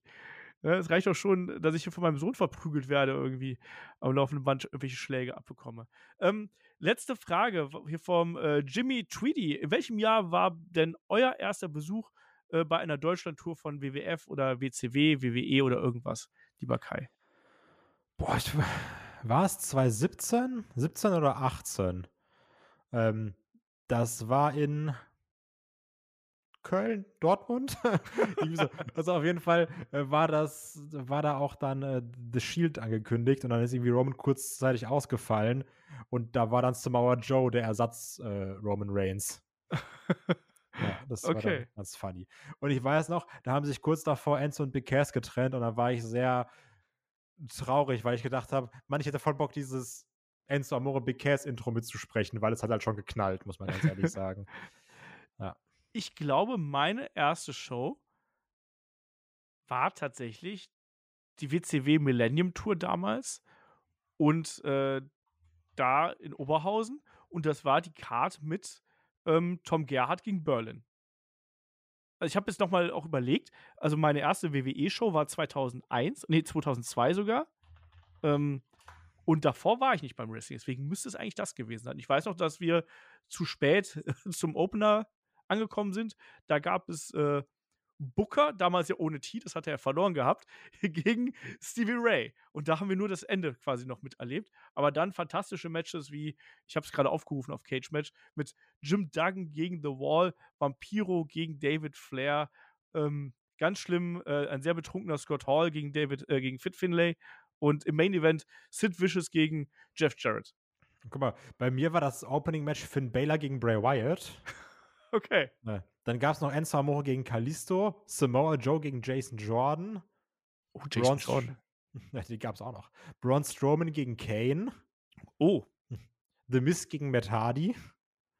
Okay. Ja, genau. Ach Gott. Was war denn der Main ähm, Event? Ja, wollte ich sagen. Und Main Event war äh, WWE Raw Tag Team Title Triple Threat Match. Äh, The Bar, Cesaro und Sheamus natürlich, besiegen New Day, Big E und Kofi und Dean Ambrose und Seth Rollins. Okay. Ja. Und dann am Ende gab es dann nämlich den äh, Beatdown dann für die Bösen und für oh. alle irgendwie auch. Weil hat auch, weil das war nämlich kurz vor Survivor Series und dann war so dieses Raw Smackdown hin und her. Und dann war dann New Day irgendwie auch so frech unterwegs natürlich, wie sie immer sind, die kecken Burschen. Und dann kam noch Samoa Joe raus und dann haben sie dann irgendwie New Day abgefertigt, weil New Day dann, glaube ich, eingesprungen ist irgendwie als Smackdown-Wrestler nämlich. Und haben gesagt, ja, die nehmen wir noch mit. Und dann hat dann New Day die Triple Powerbomb kassiert mit Samoa Joe, der auch dieses Ua gemacht hat von Roman Reigns. aber, aber sowas ist doch als Hausshow ziemlich witzig eigentlich. Ja, ich, ich mag auch generell, also man spricht ja auch häufig von diesem Hausshow-Charme. Ja. Ne? Und das war es definitiv. Ja, das war Tom Gerhardt gegen Berlin auch auf jeden Fall. das Auspuff-Match damals. Fantastisch. Habe ich letztens noch mal auf YouTube gesehen. Das ist sehr ulkig auf jeden Fall auch. Ähm, eine Frage machen wir noch, weil die wollte ich noch äh, eigentlich gestellt haben. Ähm, vom Ultimate Warrior, der hat gefragt, man hört ja immer wieder, dass Matches und Segmente von Fans geskippt werden. Streaming sei Dank. Schadet das dem Wrestling bzw. der Show? Früher zu Live-TV-Zeiten musste man da durch. Man konnte sich zwar anderweitig ablenken, aber so komfortabel wie heute ging das nicht. VHS-Aufnahmen äh, mal ausgenommen. Kai, schade das dem Wrestling, wenn man es gibt? Also das ist ja super schwer. Also darüber konnte man eine ganze psychologische Analyse machen, ne? was Aufmerksamkeitsspannen angeht, was die Verfügbarkeit von Content angeht, wo du sagst, also ne, dieses, oh, heute ist Wrestling, ich muss dann zu Hause sein um Viertel nach acht oder um, um, um, um, um, um, um 10 Uhr, weil ich darf das nicht verpassen. Ne? Also ich glaube, würde ich jetzt anfangen, alles zu gucken, was ich noch gucken will, wäre ich in fünf Jahren nicht fertig. Also, das, das ist ja gar nicht mehr so, wo du sagst, ich muss das jetzt sofort und alles. Also, und was halt ein ganz großes Problem ist, manchmal habe ich das Gefühl, das habe ich auch häufig gerade bei, bei Videospielen, dass als Konsum, dass ich bei manchen Produkten als Konsument das Gefühl habe, meine Zeit wird nicht gewertschätzt. Mhm. Und dass man sagt, und ich glaube, wir können uns alle mindestens an 50 Raw-Folgen erinnern, die sich angefühlt haben wie, wann sind die drei Stunden endlich oben? und das hat man da dann eben auch. Also ich finde es, ich persönlich finde es angenehm, dass man Sachen skippen kann. Ist es irgendwie dann weniger Wertschätzung Sachen gegenüber? Ja, guck dir halt Hallen bei Frauenmatches an, wenn man das mal ganz ehrlich ist, ne? Also auch live ist dann so, die Pinkelpausen-Matches. Das gibt es ja auch. Aber ich glaube, es schadet dem Wrestling nicht, weil, also warum soll ich mir was angucken, worauf ich ja keinen Bock habe? Also ich glaube, eher ist dieses, man ist eher geneigt zu sagen, oh, ich skippe das jetzt, ne? So, weil manche Sachen entdeckt man ja irgendwie erst später oder sind dann irgendwie eine Hassliebe und werden dann doch zur Liebe. Ne? Die Chance hast du eben nicht, wenn du direkt sagst, juck mich nicht, skippe ich. Aber ich persönlich kann darauf verzichten. Ja, ich glaube auch nicht, dass es dem Wrestling schadet in irgendeiner Art und Weise. Ne? Das ist nun mal eine Möglichkeit, die es heutzutage gibt. Zugleich muss man auch sagen, wenn man die Zeit heutzutage mit der Zeit von damals vergleicht, ist es nun mal einfach so, dass uns viel weniger Zeit zur Verfügung steht, weil wir eine ganz andere Art und Weise haben, wie wir leben. Es ist viel schnelllebiger, viel größere Auswahl. Ähm, in heutigen Zeit ist es nun mal so, dass jede Minute, die du quasi in ein Produkt, in ein Unterhaltungsprodukt steckst, die bleibt halt dann da, ne? Und, und die kannst du dann nicht woanders hin investieren. Ähm, und es ist nun mal so, dass wir diese Flut haben, dass wir viel mehr arbeiten, als das früher gewesen ist, dass wir dadurch auch viel weniger Zeit für andere Dinge haben und unsere Zeit, Freizeit auch viel knapper ist. Deswegen finde ich das eine ganz normale Entwicklung. Äh, solange man da jetzt nicht drüber beruflich drüber podcasten muss, sprechen muss, äh, dann, dann ist das nicht was anderes. Aber als normaler Zuschauer ganz im Ernst, ich habe da auch schon tausendmal bei irgendwelchen Pay-Per-Views davor gesessen und mir gedacht so, boah, ist dieser Kampf langweilig. Ich würde jetzt gerne mal vorspulen und trotzdem sitzt dann da so, Niba. Jetzt tritt er auf den Knöchel. Jedes dritte Randy Orton-Match, ne? Jetzt feiern wir Randy Orton noch, aber irgendwann wird auch die Zeit kommen, wo wir sagen so, oh, Randy Orton, 25 Minuten? Ist schon, schon langweilig. genau. Ja. Eben, das, ist, das, ist, ganz häufig. Jedes Wargames-Match, was ich gucken muss. ja, ja, du deine Wargames-Hassliebe. Ähm, oder hauptsächlich Hass, oder? Ja. Okay. Ähm, aber damit machen wir jetzt hier mal so den äh, Deckel auf den Fragen-Podcast, lieber Kai. Ähm, kein Hass gibt es auf jeden Fall für den Royal Rumble, der jetzt ja schon bald vor der Tür steht. Yes, ich habe sehr viel Bock. Ich werde hoffentlich wieder bestens umsorgt von Chris. Äh, ich denke an Pizzaschnecken und geile Aufpiekser mit Gouda und Weintrauben. Also es wird fantastisch. Da habe ich sehr viel Bock nix, drauf. Ne? Ja, da wird nichts geskippt, weil ihr schaut Wrestling wie ja. vor 30 Jahren. Ihr auch in erster Linie, weil wir es live schauen. Also da ist Skip ein bisschen schwierig. Aber da freue ich mich wirklich sehr, sehr, sehr doll drauf, weil sind wir mal ehrlich, es ist natürlich eine Floskel, aber der Royal Rumble ist der Start der Road to WrestleMania. So ist es nun mal. Ähm, der wird auch für relativ viel Klarheit sorgen, muss man ganz klar sagen. Also wer weiß, ob, ob der Rumble-Sieg von einem Punk vielleicht nochmal umgeplant wird durch die Rollins-Geschichte. Man, man weiß es nicht. So gewinnt jetzt doch The Rock. CM Punk kriegt schon PTBS und, sagt, und, und, wippt in der Dusche, weint. Man, man, mal gucken. Wascht also, es ab, wascht es ab. Ja, also ich, ich habe da wirklich sehr viel Bock drauf. Wir machen natürlich die Preview. Da genau. gibt es noch viel zu spekulieren. Also auch da mal schauen, was sich jetzt noch tut bei CM Punk. Wissen wir ja auch nicht, ne? Also, äh, was bei CM Punk, bei äh, Rollins meine ich natürlich mit seiner mhm. Knieverletzung. Ich glaube, wir starten schon recht turbulent rein. Aber ja. ich habe ich hab unmenschlich Bock, weil es ist halt der Royal Rumble. Ja, Royal Rumble ist jedes Jahr immer wieder unterhaltsam und jedes Mal spekulieren wir, wer kommt. Ist es doch Andrade? Ist es The Rock? wir werden sehen. Nee, ich habe auch, hab auch richtig Bock, wie du schon gesagt hast. Da liefern wir auch die Preview und wir liefern auch die Review natürlich dann äh, am Rumble Sonntag sozusagen äh, ab. Und äh, das gibt es dann auf jeden Fall. Und äh, nächste Woche haben wir dann passend dazu auch noch für Supporter auf Patreon Steady, gibt es auch noch eine Classic Review zum Royal Rumble 2001. Der hat vollkommen überraschend noch, ich hab, wir mussten die Abstimmung verlängern, weil der Rumble 96 und der Rumble 2004 gleich auf waren. Dann habe ich gesagt, Leute, stimmt noch mal ab und dann gewinnt auf einmal der Rumble 2001. Tja, das haben wir einfach zack überholt. Ja, aber Überholspur einmal rüber und äh, einen tieferen Gang reingeballert und richtig Gas gegeben. Nee, ähm, machen Mella und ich dann, wird auch schön. Und ähm, da kann ich eigentlich sagen, wir hören uns nächste Woche bei der Rumble Preview wieder genau. und bei genau. der Rumble Review. Ja. Kai, hast du noch letzte Worte? Nee, ich hab Bock, aber lass mal bis hier ein Punk gewinnen. Also so. aber es wäre auch schon cool, dass, falls Rollins nicht schwer verletzt ist. Ja, ich habe echt ein bisschen Angst um Rollins, ehrlich gesagt. Also ja, mit der ich habe auch sehr viel Angst. Aber wir haben ja auch gesehen, man kann auch gegen Triple H mit Fieber und einem halb gebrochenen Knie äh, patchen. Von daher, mach einfach nochmal. Also, Im Zweifelsfall sehen wir einfach Rollins jetzt für die nächsten Monate in einer, in einer Off-Air-Rolle quasi, also in einer äh, Non-Wrestling-Rolle, sehr viele Promos und solche Geschichten und dann kann er hoffentlich bei WrestleMania wieder einigermaßen wresteln. Ich bin gespannt. Ich bin gespannt. Wir wissen es noch nicht, ähm, ob es da irgendwas gegeben hat. Wie gesagt, Freitagabend nehmen wir den Podcast hier auf. Aber das werden wir garantiert auch nochmal in der Rumble Preview thematisieren, wenn darüber sprechen. Die gibt es dann kommende Woche am Mittwoch wahrscheinlich. Wir wollten am Dienstag aufnehmen. Mittwoch äh, werdet ihr dann zu hören bekommen und zu sehen, dann auch auf YouTube natürlich. Wenn ihr noch mehr haben möchtet, schaut gerne bei Patreon und bei Steady vorbei. Und ich sage an der Stelle dann wie immer Dankeschön fürs Zuhören, Dankeschön fürs Zuschauen, wenn ihr das hier auf YouTube gesehen habt. Und bis zum nächsten Mal hier bei Headlock, dem Pro Wrestling Podcast. Macht's gut. Tschüss.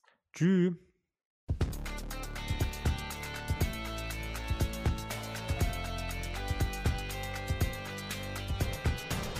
Headlock, der Pro Wrestling Podcast.